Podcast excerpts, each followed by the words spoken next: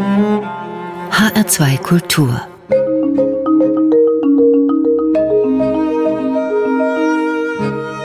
Doppelkopf. Karl Dedecius, Polenseele, in Lodz geboren, bedeutendster mittlerpolnischer Literatur und deutscher Kultur, Übersetzer, Autor, Gründer des Poleninstituts in Darmstadt und der Polnischen Bibliothek, bekam den Friedenspreis des deutschen Buchhandels und den Orden des Weißen Adlers in Polen. Das ist die höchste Ehrenauszeichnung der Republik Polen. Kein Wunder also, Herr Dedecius, dass man Sie für einen Polen hält und nicht für einen Deutschen. Ja, das ist äh, der Fall. Wahrscheinlich äh, kommt es daher, weil ich mich für die Polen einsetze. Aber ich verstehe meine Rolle als Armenanwalt. Es hat mich äh, geprägt, der Krieg, meine bescheidene Jugend, mein humanistisches Gymnasium, äh, mich immer für die Schwächeren einzusetzen und nicht für die Stärkeren, die sowieso mehr haben als die anderen. Ähm, ich bin natürlich geboren in Polen weil mich da meine Eltern gezeugt haben und wo man geboren ist, dessen Staatsbürgerschaft hat man. Also ich war polnischer Staatsbürger, aber deutscher Volkszugehörigkeit. Mutter Schwäbin, die nie Polnisch gelernt hat. Wir sprachen Deutsch, ging in die deutsche Kirche. Ich wurde deutsch konfirmiert und dann war ich deutscher Soldat, deutscher Arbeitsdienstmann äh, im Kriege russischer Gefangenschaft als deutscher Soldat, habe für das deutsche Volk zehn Jahre im Steinbruch umsonst gearbeitet. Also mehr Deutsch kann man nicht sein. Mehr deutsches Schicksal kann man am Buckel nicht haben. Aber das schrieb ein Kollege von Ihnen vor kurzem, der deutschsprachige Pole Karl de Dezes. Deine Unkenntnis der Historie und der, und der Umstände, die um meine Person und um meine Arbeit herum äh, zu erkunden wären. Ein bisschen verleitet hat diesen Kollegen vielleicht ihr Name Dedetius, der Nein. etwas slawisch ja klingt. Der kommt nicht aus dem Slawischen, sondern er kommt aus dem Lateinischen. Es war eine Mode der äh, Reformation, die Namen zu latinisieren. Ursprünglich war der Name Dietz, äh, dann äh, Detsch, äh, in Schlesien, die haben ja auch die Namen verballehornt und irgendjemand hat die Namen in der Lutherzeit äh, latinisiert zu De Decius. Die Bohemisten, weil mein Vater aus äh, dem Sudetenland kam, aus dem Kaiserreich der Österreicher, aus, äh, er war äh, Böhmendeutscher sozusagen, aber auch Lutheraner, deshalb wurde da vertrieben von dem katholischen Österreich Count-Reich und ging nach Schlesien, natürlich in eine deutsche Kolonie, da ist er groß geworden äh, und mit Böhmen hat er viel zu tun gehabt hat und die haben es wieder auf ihre Art kommentiert. Dedecek, äh, böhmisch heißt Väterchen, Großväterchen. Aber das ist nicht slawisch. Diese Endung jus ist äh, rein lateinisch. Das ist einwandfrei fest.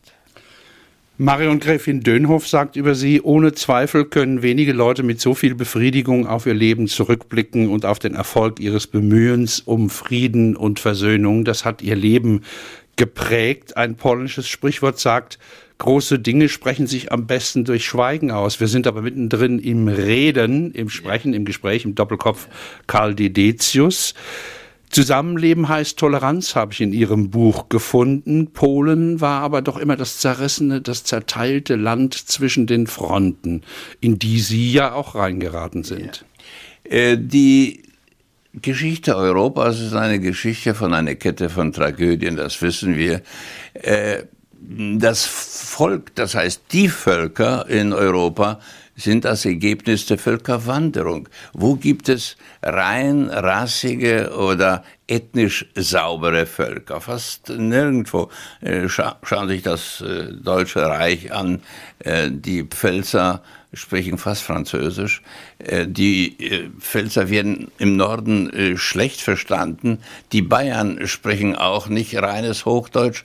Die Schwaben haben Schwierigkeiten mit dem Hochdeutsch, auch die Präsidenten wie Heuss. Es ist ein Mischmasch und heute spricht man von Multikultur. Das Wort finde ich unglücklich. Multikultur gibt es. Es gibt Multivitamin. Das ist in meinem Sprachbewusstsein das Multi etwas, was auf chemischen Wege hergestellt wird, auf künstlichen Wege.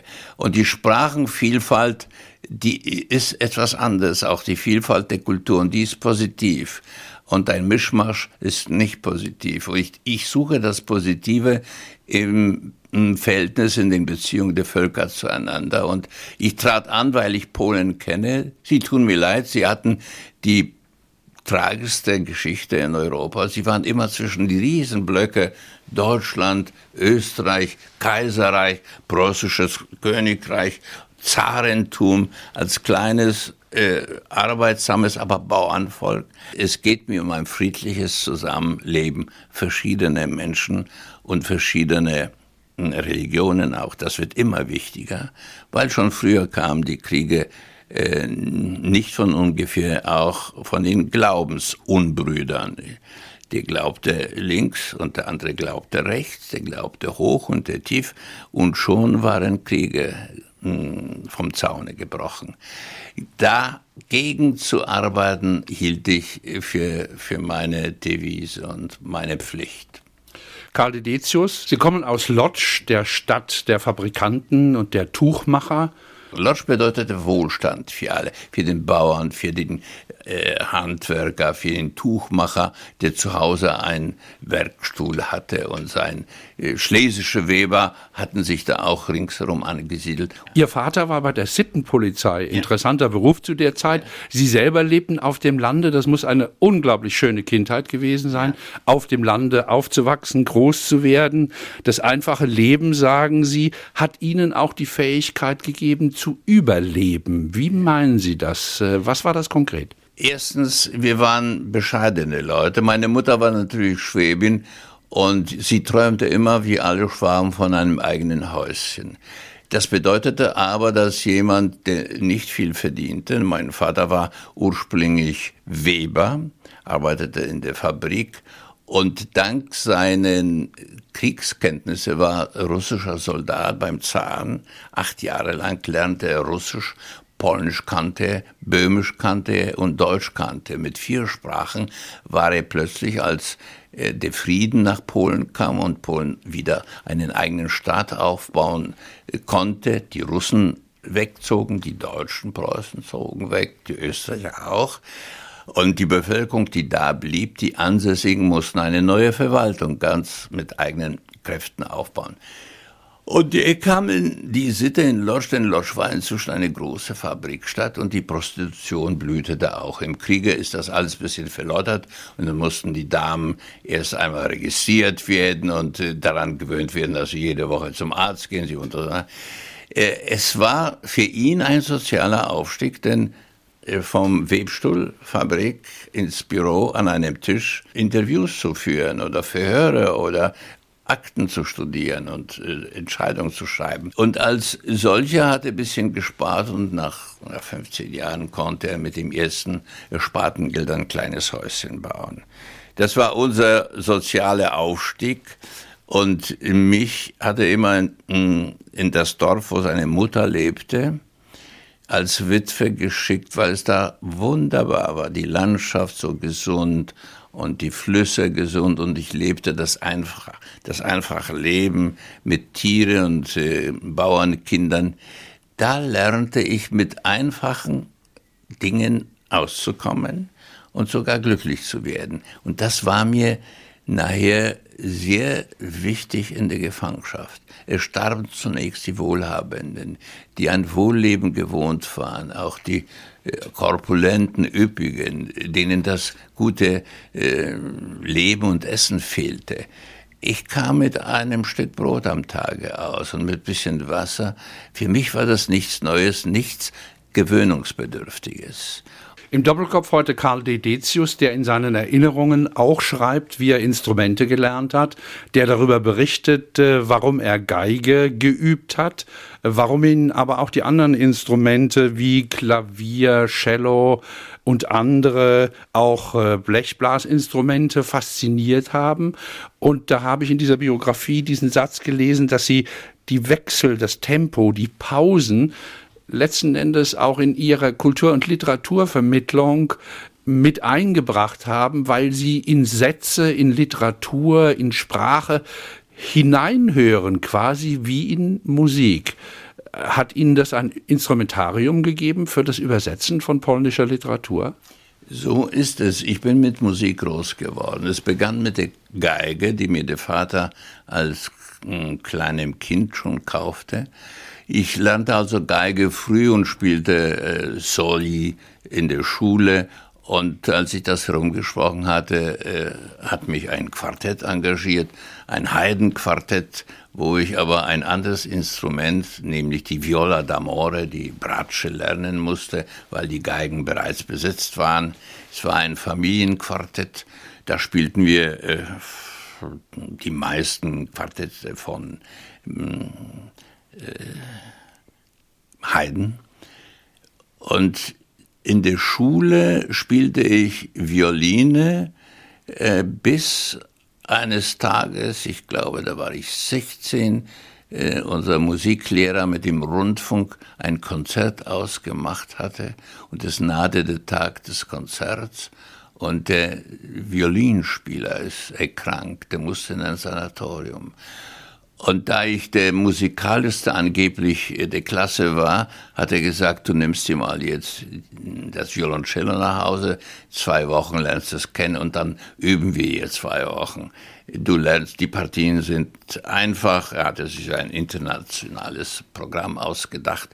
Ich habe meine Partien gelernt und gespielt und so kam ich in meine Kindheit, in meine Jugend zu vier Instrumenten. Aber ich habe auch dem Orgelspiel in der Kirche immer gelauscht, faszinierte mich. Sogar den Unterricht dafür geschwänzt. Den Unterricht geschwänzt, weil der Organist, die Kirche war gleich um die Ecke, nicht weit von der Schule entfernt. Und das wusste ich, Vormittag übte immer. Die herrlichsten Sachen auch für sich privat, Bach und solche Geschichten, Beethoven. Und das hat mich fasziniert. Und da Vormittagsschule war, musste ich schon leider ab und zu die Schule schwänzen. Deshalb sind meine Mathematikkenntnisse nicht so gut und die exakten Wissenschaften haben darunter gelitten, aber die humanistischen und die musischen Fächer nicht. Die haben dadurch gewonnen. Und beim Schreiben und Übersetzen sagen Sie, Sie hören hinein in den Klang eines Satzes. Das ist eine, ein, ein Erbe, das ich in die Gefangenschaft mitgenommen hatte. Und da ich in der Gefangenschaft zehn Jahre ohne Übung äh, Streichinstrumente kann man nicht ohne tägliche Übung äh, lernen oder behalten, ist mir die praktische Kenntnis abhanden gekommen, aber das Musikverständnis nicht. Als ich mich da nach der Heimkehr äh, umstellen musste von Musik, die auch Kostspiele ist, ich hatte auch kein Geld, um Musikunterricht zu nehmen. Ich musste gleich arbeiten, um die Familie zu ernähren.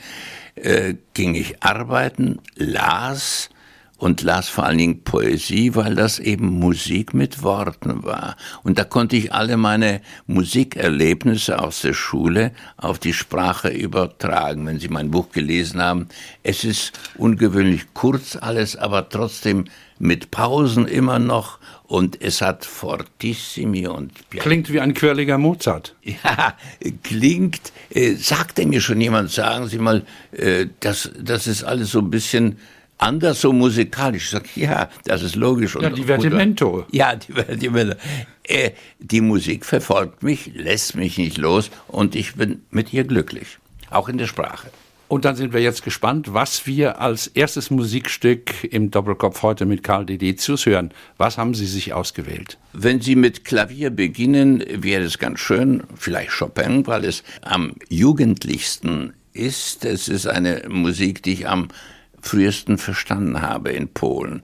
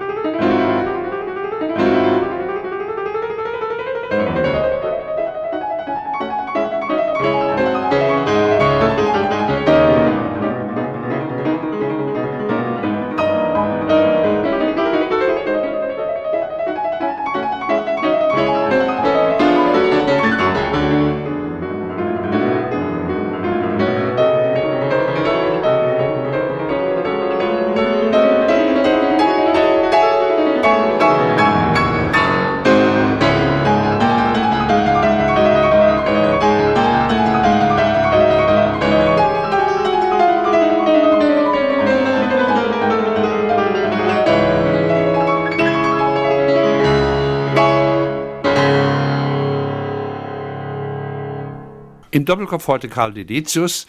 Ich habe in Ihrem Buch gefunden, Sie seien geprägt von zwei Leitideen. Der Vergänglichkeit alles Irdischen und der Idee der Freiheit. Welcher der beiden Leitideen hängen Sie mehr an? Die Freiheit spielt für mich eine große Rolle, weil ich ein Drittel meiner Jugend äh, der Freiheit beraubt gewesen bin. Ich bin mit 20 Soldat geworden, Kaserne, dann Front, Schützengraben und dann sieben Jahre Gefangener in Russland. Zehn Jahre, die wichtigsten Entwicklungsjahre vom 20. bis zum 30. Lebensjahr sind unvergesslich. Und die hatten bei mir den starken Wunsch nach Freiheit äh, geprägt. Und Freiheit war etwas, was man auch als Schüler in Polen mitbekommen hat mit dem Studium der polnischen Geschichte. Die, diese Leute haben ja ständig um ihre Freiheit gekämpft, denn äh, die ist ihnen ständig von den stärkeren Nachbarn genommen worden. Also Freiheit ist für mich das Wichtigere. Sie haben den schwierigen Weg gesucht, den Weg der Lyrik. Ähm, das geht ja schon mal in der Schule los mit dem Auswendiglernen von Gedichten. Äh, das ist so ein schwierig Ding. Äh, das will nun nicht jeder mitmachen. Sie selber haben zur Lyrik gefunden, als Sie im Straflager waren, im Gefangenenlager und haben dort äh, zunächst einmal Russisch übersetzt, russische Gedichte, die Sie dann später an Zeitungen auch geschickt haben. Wie war wie muss man sich das vorstellen? Wie war dieser Tag, als Sie sich entschieden haben, ich, ich muss übersetzen, ich will übersetzen, ich kann übersetzen, ich sollte übersetzen? Es war hm, etwas, was ich der Schule verdanke. Wir hatten in der Klasse einen sehr guten Polonisten. Übrigens, äh, Ruszewicz hatte den gleichen, bloß in einer anderen Schule, paar Häuser weiter, das heißt, äh, paar Dörfer weiter. Äh, der, er hatte ihn bis zum kleinen Abi und ich dann im Lyzeum in den letzten zwei Jahren in der Oberstufe. War ein ausgezeichneter Polonist. Der Lateinlehrer war ausgezeichnet. Die Schwerpunkte waren gut besetzt. Das sind Sprachen, Philosophie, äh, musische Fächer. Und äh, da wurde im Lateinunterricht und im Polnischunterricht sehr viel auswendig gelernt was ich, was wir damals auch nicht mochten. Heute weiß ich, was das bedeutet hat.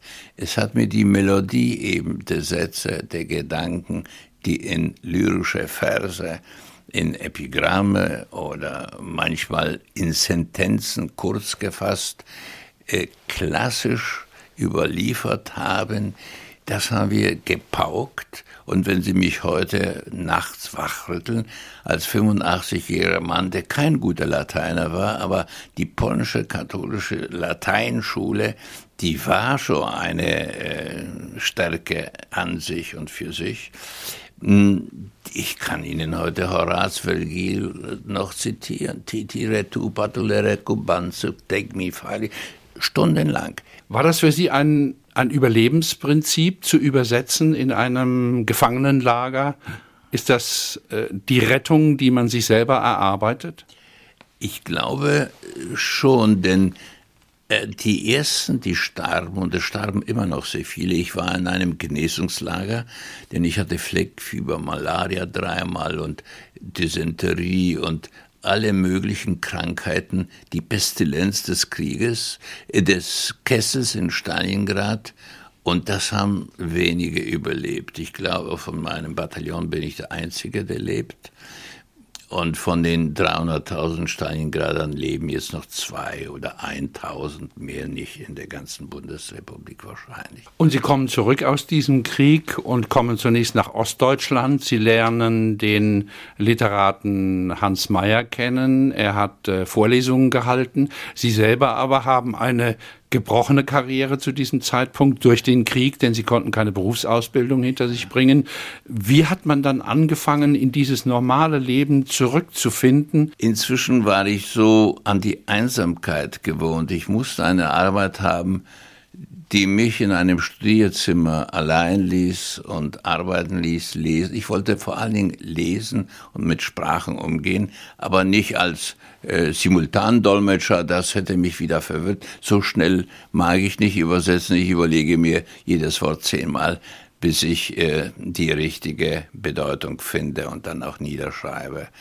Nein, ich habe mir einen Beruf gewählt, der meine Familie ernährt. Und da hatte ich wiederum Glück, denn der Chef der Firma hier war ein Schlesier, Graf Castell, der verstand meine Nöte und verstand auch meine Liebhaberei, hat mich abgeschirmt und ich hatte eine prima Abteilung bekommen, Presse, Werbung und Ausbildung. Da musste ich nicht äh, in, Versicherungsgewerbe, in bei der Allianz. Bei der Allianz, ich musste da nicht hm, Versicherungsbedingungen studieren, ich musste nicht akquirieren draußen, sondern hatte mein schönes Zimmer neben dem Generaldirektor und äh, das war keine so schlimme Zeit, wie sich der meiste Bürger unter einer Versicherung vorstellt. Ein gewisser Franz Kafka hat das ja ähnlich getan. Nicht bloß er. Äh, kein Mensch weiß es. Thomas Mann hat bei der Münchner Allianz angefangen. Als die Familie aus Lübeck nach München kam, äh, die Mutter war alleinstehend, musste die Kinder irgendwie ernähren. Hm, da hat er als Volontär der hatte ja auch keinen Beruf. Er hat nicht mal Abitur gehabt. Aber ein großes Talent und das Glück, in das richtige Haus hineingeheiratet zu haben. Karl Dedetius, Sie haben Bücher geschrieben, Sie haben Bücher übersetzt, Sie haben Funk- und Fernsehbeiträge gemacht, Sie haben Vorträge gehalten, Sie haben die gesamte polnische Literatur, ich weiß gar nicht, was fehlt, ins Deutsche übersetzt, die Erstveröffentlichungen in dem renommierten Hansa Verlag. Sie haben zuallererst die polnische Literatur nach Deutschland gebracht in dem Buch Lektion der Stille. Und ich habe in Ihrem Buch, in Ihrer Biografie gefunden, Sprachkürze gibt Denkweite.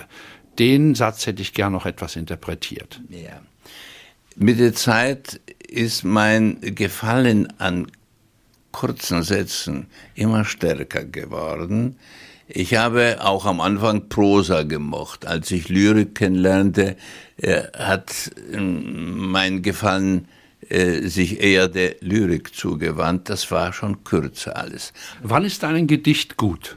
Ein Gedicht ist dann gut, hm, wenn es den Leser bewegt, wenn es in ihm etwas bewirkt, wenn es ihn erfreut oder erschüttert, wenn es ihm einen nicht alltäglichen Inhalt nahebringt, wenn es ihm ein Stückchen Welt erklären hilft, begreifen hilft. Und das vermögen Gedichte immer stärker als Prosa.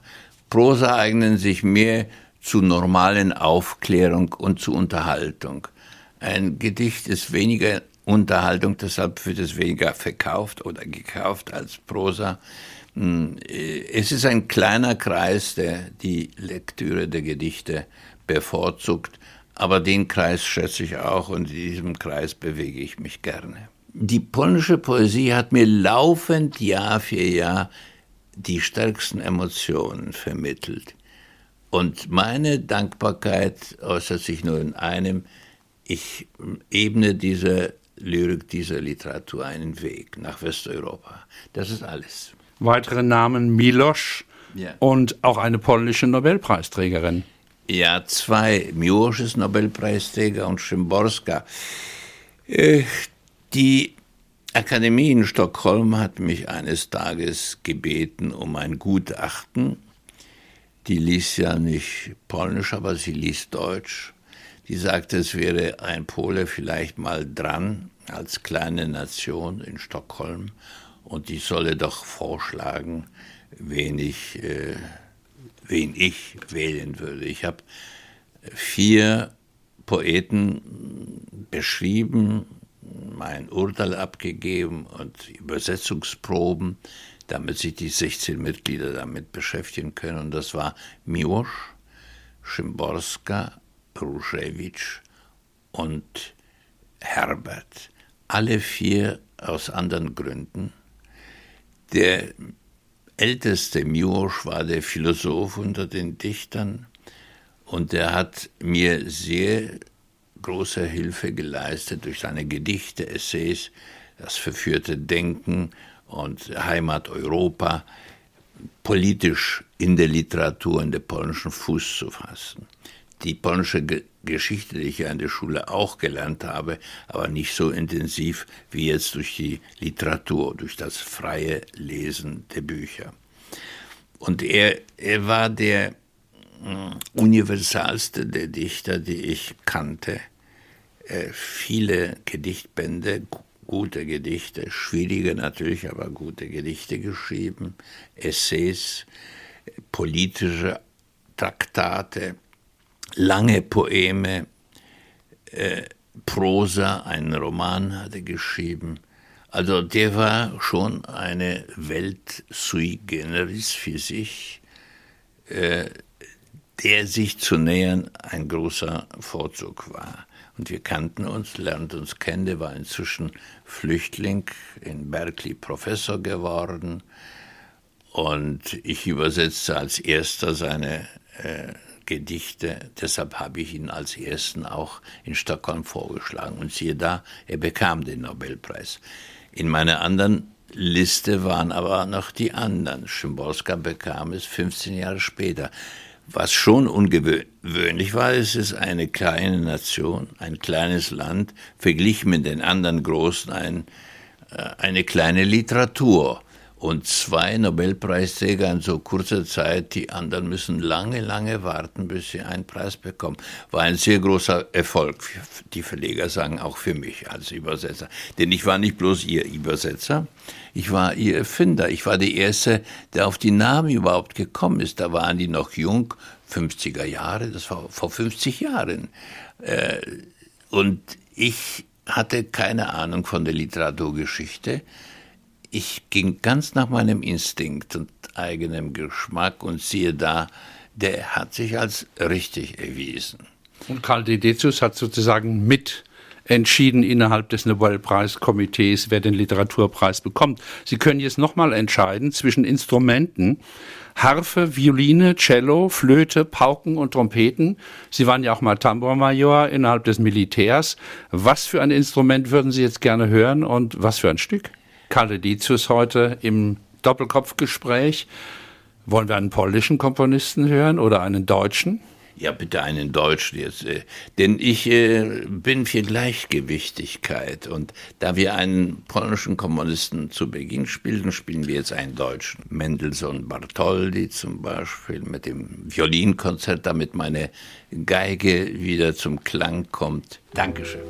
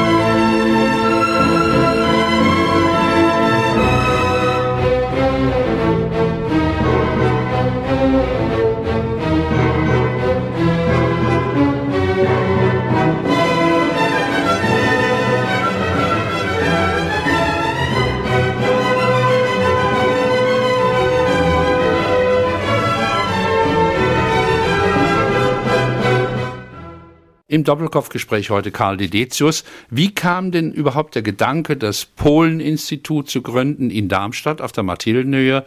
Und wer hat Sie dabei unterstützt? Sie haben bis dahin eine unglaubliche Menge von Übersetzerarbeit geleistet, aber sozusagen immer als Solist im stillen Kämmerlein. Stimmt. Und das stille Kämmerlein und mein Hauptberuf, mein Brotberuf haben mich äh, dazu veranlasst, mal nachzudenken, wie ich mich multiplizieren könnte. Ich schaffte es mit meinen Terminen nicht mehr. Ich arbeitete bis 5 Uhr im Büro, und nach 5 Uhr war ich frei, aber da habe ich für den Hessischen Rundfunk das Abendstudio geschrieben oder gelesen mit vorzüglichen äh, Schauspielern zusammen, mit hervorragenden Redakteuren, die ich alle zu Freunden hatte. Die wechselten, ich wechselte nicht. Aber sie hatten alle einen Sinn und einen Nerv für polnische Lyrik. Das hat mich sehr gefreut. Der Rundfunk hat mir jene Zeit sehr geholfen. Für Zeitschriften Merkur, Akzente habe ich übersetzt, für äh, Zeitungen wie die Zeit und äh, FAZ vor allen Dingen auch, Süddeutsche. Und das wurde mir mit der Zeit zu viel. Äh, es nahte meine, mein Jubiläum, noch nicht Pensionierung, sondern Jubiläum, 25 Jahre bei der Allianz. Und das nutzte ich, um mit 58 Jahren mich vorzeitig pensionieren zu lassen und einem Ruf nach Darmstadt zu folgen. Sabet, der Oberbürgermeister, war eine äh, sehr imponierende Gestalt eines Bürgermeisters, der auch kulturbeflissen war und Literat. Er schrieb auch Gedichte, stammte aus Breslau, wie mein erster Redakteur in Landau Vogt, wie mein erster Bezirksdirektor in Neustadt an der Weinstraße, Erler auch, Dr. Erler war aus. Ich hatte immer Glück, Flüchtlinge aus dem Osten zu treffen, die für mich ganz besonders viel Verständnis aufbrachten. Als gäbe es eine große Regie. Als gäbe es eine große Regie von, das ist es ja. Äh, vielleicht ist es Instinkt. Wir rochen uns einfach, wurden zu Freunden und dann hatte ich einige Wege schon leichter zu zu gehen, als dass ich ohne Freunde und ohne Unterstützung gegangen wäre. Kurz und bündig, ich wollte, sollte gerade Karriere machen und aus dem Büro raus zu einer großen Aufgabe als Zweigniederlassungsleiter. Ich werde ein großer Direktor mit Mercedes und Chauffeur und allem. Das machte mir Angst meine stille Kammer in der Generaldirektion zu verlassen und die freien Abendstunden zu verlassen, denn als solcher müsste ich dann in eine neue Aufgabe reisen die ganze Woche. Ich hätte äh, nur Hotels gekannt und nur die Zweigniederlassung, die ich besuchen müsste, um für äh, gute Laune zu sorgen. Das passte mir nicht und ich bat um Abschied. Ich widmete mich also dem Aufbau des Polen-Instituts. Ich dachte natürlich, dass ich fünf Jahre damit verbringe, um die Anfänge zu setzen, den jungen Leuten, die ich anwerbe, die Wege zeige und die äh, Verbindung übertrage. Aber das lief so gut wider Erwarten, dass man mich bat, Gräfin Dönhoff war Präsidentin, meine unmittelbare Aufsichtsperson sozusagen. Die war mit mir zufrieden, ich war mit ihr zufrieden und das äh, Institut florierte einfach gegen alle Unkenrufe. Die sagten alle nur, warte mal, zwei Jahre machst du das und das ist, so ist das mit den Instituten, die nicht so äh, ganz, äh, ne, weil der Staat wusste mit uns nicht viel anzufangen. Es war eine private Gründung praktisch. Es war noch die Mauer da, es war der Kalte Krieg da. Es war noch eine atmosphärische Gegnerschaft Ost-West. Und da will einer ein Polen-Institut in Darmstadt aufbauen. Was, was? Verdächtig. Das ist sehr verdächtig. Ich wurde auch verdächtig. Und zwar von den Polen, dass ich für den amerikanischen äh, Geheimdienst arbeite und von der NPD, dass ich äh, für den äh, polnischen Geheimdienst arbeite.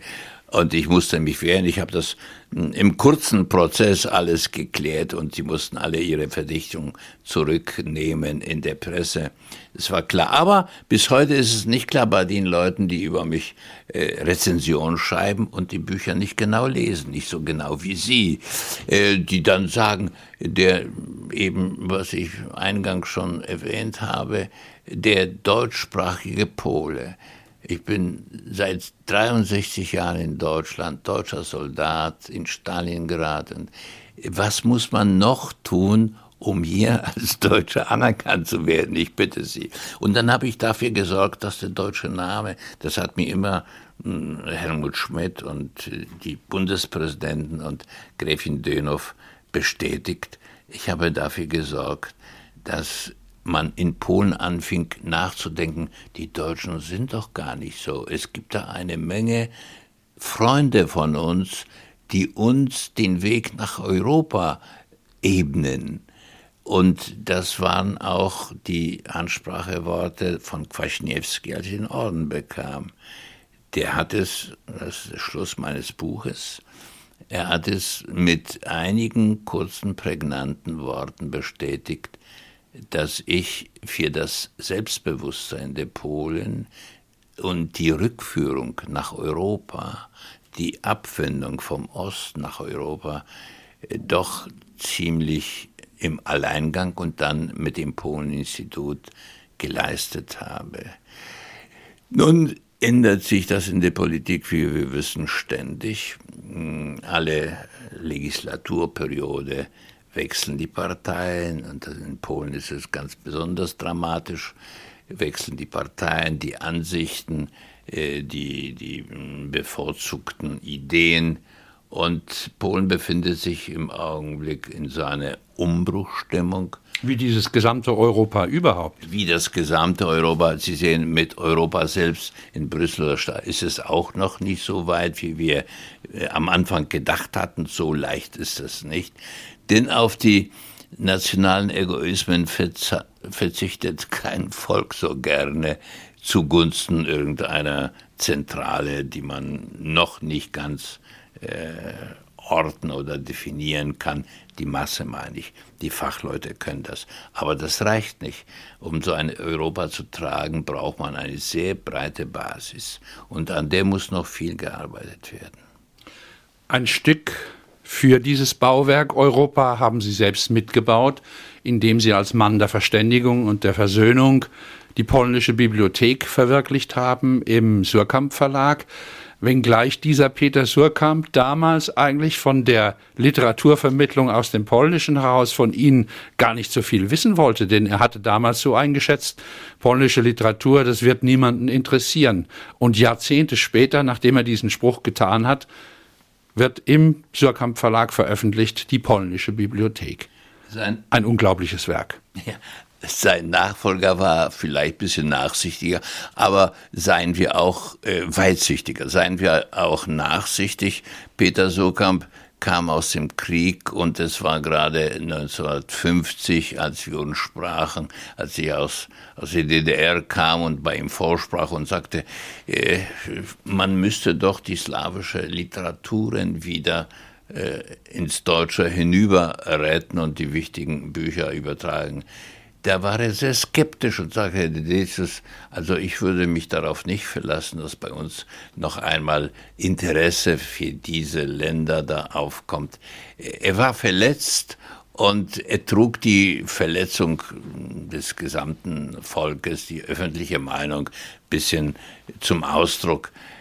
Und deshalb bin ich zwei Ecken weitergegangen und habe mich bei der Allianz anstellen lassen. Ich musste ja arbeiten. Ich hatte Frau, Kinder, Eltern, Schwiegereltern. Meine Eltern waren gestorben, die ich alle äh, ernähren musste. Ich musste ihnen helfen. Das war schon eine starke Familie. Und ich konnte mich auf das Abenteuer ein Gedichtchen so am Tag und das dann nicht verkaufen. Die Zeitung können ja nicht täglich Gedichte drucken, das geht ja nicht. Und Prosa übersetzen, das war auch zu viel Abenteuer für mich. So ist mein Schicksal geworden, wie es ist. So war der Weg. Und ich bin lächelnd zufrieden. Mehr schaffen konnte ich nicht.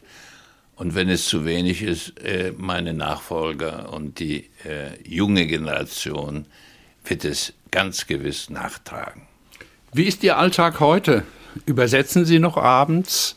Äh, wenn, bei welcher Gelegenheit und welche Literatur? Was interessiert Sie heute? Es interessiert mich alles, aber nur als Leser. Übersetzen werde ich nach wie vor, wenn mir ein gutes Gedicht, jetzt fand ich wieder von Ruszewicz eins, das übersetzenswert ist, äh, treffe, finde, werde ich nur Gedichte, weil sie klein, die Schimborska ist mir die Liebste, die schreibt ein Gedicht im Monat, nicht mehr zwölf im Jahr. Äh, Herbert Ruschewitsch war mir schon zu produktiv. Also es gab ein paar Freunde, enge Freunde, die ich alle nicht mehr übersetzen könnte, parallel wie Miłosz, äh, Herbert Ruschewitsch, die waren zu produktiv. Aber äh, ich könnte Aphorismen übersetzen, das sind kurze Formen, das geht.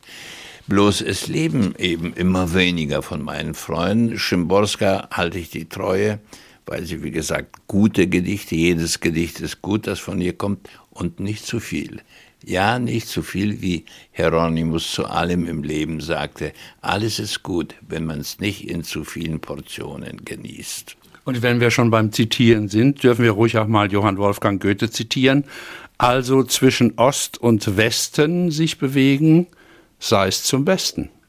Das ist es, ein kluges Wort mit einem ähnlichen von Mickiewicz, dem äh, Nationaldichter der Polen, gibt es ein ähnliches Gedicht, denn die Sonne der Wahrheit kennt weder Ost noch Westen.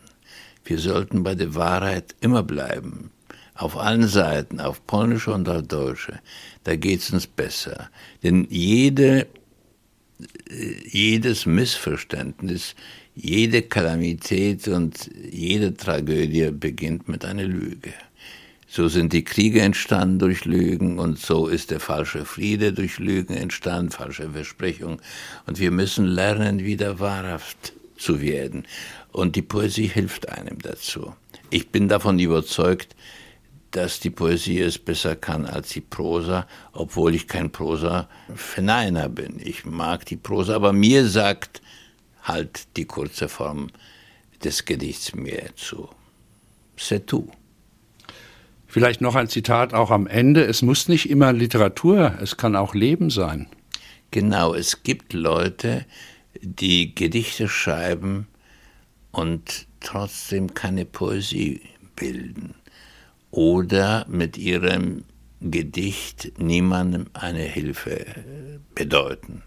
Und dann gibt es Leute, die würdig leben, die anders schaffen, gute Kinder zeugen, sie gut erziehen, äh, dafür sorgen, dass reine Luft in einer Gesellschaft äh, herrscht und nicht Dumpfes und Muffiges und Falsches. Ich weiß, es gibt Leute, die überhaupt kein, keine Beziehung zu Gedichten haben, aber ihr Leben ist so poetisch und wichtig und einflussreich und sie tun einfach Gutes mit dem, was sie tun.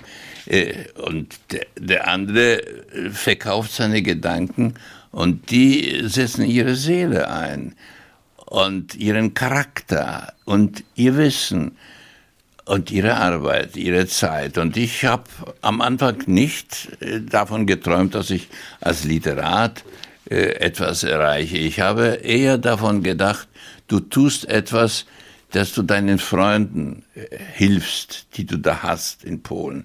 Das sind alles meine Schulfreunde, Abiturienten, den Freundinnen unter Umständen Mut geben dadurch, dass du für sie etwas tust, dass du den Namen dieser Polen, die sehr gelitten haben, dass man den in Deutschland nicht bloß als Autodiebe und äh, äh, illegale äh, Gastarbeiter äh, kennt, sondern auch von ihren intellektuellen, äh, wertvollen Seiten als Ingenieure, als Wissenschaftler, als Dichter. Und da ich nicht viel Zeit und nicht viel Talent hatte, habe ich mich auf die Lyrik beschränkt. So, und jetzt suche ich ein Gedicht für Sie. Es ist vielleicht ein Gedicht, das in die jetzige Situation hineinpasst, weil ich auch auf ein erfülltes Leben von 85 Jahren zurückblicke und merken muss, dass wir doch in mancher Beziehung wieder rückwärts gehen, dass wir vieles, was wir aufgebaut haben, wieder verlieren und zerstören. durch unvorsichtige Schritte oder Griffe oder Worte, Entscheidungen. Das Ende eines Jahrhunderts hatten wir vor kurzem jetzt betreten wie ein neues, aber wir schauen zurück auf das letzte, weil das, das ist auch mein Jahrhundert. Es hatte besser sein sollen als die vergangenen, unser 20. Jahrhundert. Ihm bleibt keine Zeit mehr, das zu beweisen. Es ist vorbei. Gezählt sind die Jahre, der Schritt schwankt, der Atem geht kurz. Zu viel ist geschehen, was nicht hat geschehen sollen, und was hat kommen sollen, kam leider nicht. Es ging auf den Frühling zu, hieß es, und unter anderem aufs Glück. Die Angst hatte Berge und Täler verlassen sollen, die Wahrheit schneller am Ziel sein sollen als alle Lügen. Einige Unglücksfälle sollten nicht mehr geschehen, zum Beispiel Krieg, Hunger und so. Die Wehrlosigkeit der Wehrlosen, das Vertrauen und so weiter sollten Achtung genießen. Wer sich an der Welt hat freuen wollen, steht vor der Aufgabe, die wahrscheinlich nicht zu erfüllen ist. Die Dummheit ist gar nicht zum Lachen, die Klugheit ist gar nicht lustig, die Hoffnung ist nicht mehr das junge Mädchen etc. etc. leider. Gott sollte endlich glauben dürfen an einen Menschen, der gut ist und stark. Aber der Gute und der Starke sind immer noch zweierlei Menschen. Wie leben? fragte im Brief mich jemand, den ich dasselbe hab fragen wollen, weiter. Und so wie immer. Wie oben zu sehen, es gibt keine Fragen, die dringlicher wären als die Naiven. Im Doppelkopf war heute zu Gast Karl Dedizius und am Schluss unserer Sendung hören wir Bach. Ja. Herzlichen Dank für das Gespräch. Ich danke Ihnen für das Gespräch.